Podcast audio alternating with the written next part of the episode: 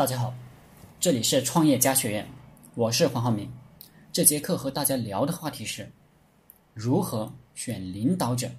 领导者应该是自然选择的结果。最优秀的领导者应该是从一个生态系统中自然产生的。正常的生态环境会有人从中脱颖而出，或者说大家都觉得他很牛逼，众望所归，他就是领导了。有一个例子，大家可以参考一下。东北的鄂伦春族原来是养鹿的，但是近年来鹿的种群质量下降的很厉害，鹿的个头越来越小，还经常生病。大家不断的寻找原因，最终找到原因了，是人为造成的。因为鹿茸很值钱，人们就把鹿角锯下来。拿去卖钱了，到后来鹿没有角了，这样带来了一个严重的问题。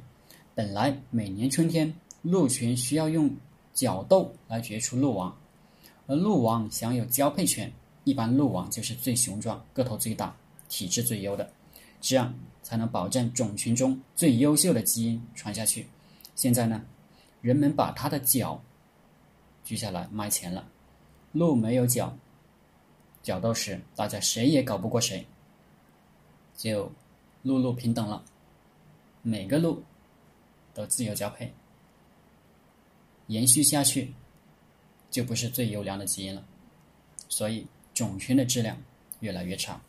在一个正常的组织里，领导者必须有一套机制让他们脱颖而出。我定义这套机制就是业绩，你为企业做出了多少贡献，赚了多少钱。做的贡献大的，赚钱多的，就相当于角斗中获胜，那么就享有领导权，而不能用一套其他的外力去干涉这套机制。比如，这个人是你小学同学，或者是你妹妹的老公，或者他拍马屁拍得好，你就让他当领导，这就相当于把劣质基因不公平的引入一个企业，整个组织。就会陷入平庸，甚至真正牛逼的人看到你这样搞，只要选择离开。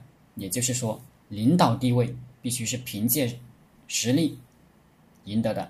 一个企业要杜绝工作能力不强的人升官，比这个人是个拍马屁拍得好的，有裙带关系的，就不能让这样的人上位，只让工作能力强的人上位，也就是能为企业赚钱的人上位。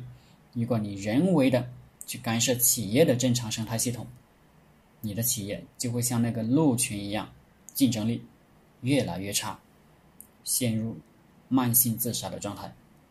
好了，这节课就分享到这里，谢谢大家。大家可以加我的 QQ 微信幺零三二八二四三四二，祝大家发财。